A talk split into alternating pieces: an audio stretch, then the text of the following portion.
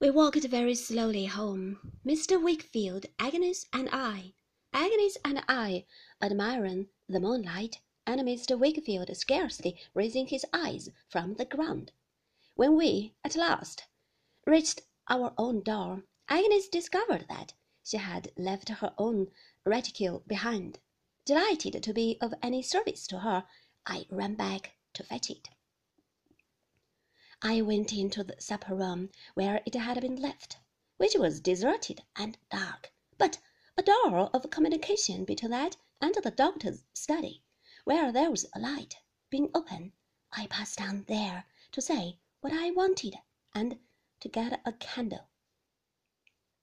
The doctor was sitting in his easy chair by the fireside, and his young wife was on a stool at his feet.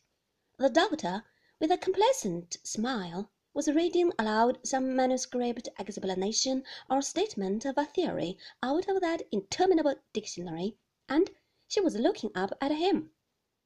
But with such a face as I never saw, it was so beautiful in its form, it was so ashy pale, it was so fixed in its abstraction, it was so full of a wild, sleep-walking, dreaming horror of I don't know what. The eyes were wide open, and her brown hair fell into two rich clusters on her shoulders and on her white dress, disordered by the want of the last ribbon. Distinctly as I recollect her look, I cannot say of what it was expressive. I cannot even say of what it is expressive to me now, rising again before my older judgment. Penitence, humiliation, shame, pride, love, and trustfulness, I see them all, and in them all I see that horror of I don't know what. My entrance and my saying what I wanted roused her. It disturbed the doctor too, for when I went back to replace the candle I had taken from the table, he was patting her head in his fatherly way and saying he was a merciless June to let her tempt him into reading on, and he would have her go to bed. But she asked him in a rapid, urgent manner to let her stay, to let her feel assured.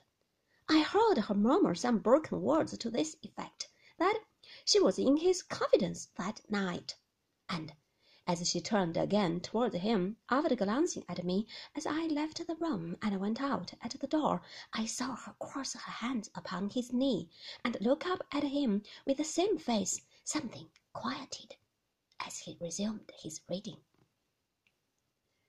It made a great impression on me, and I remembered it a long time afterward, as I shall have occasion to narrate when the time comes.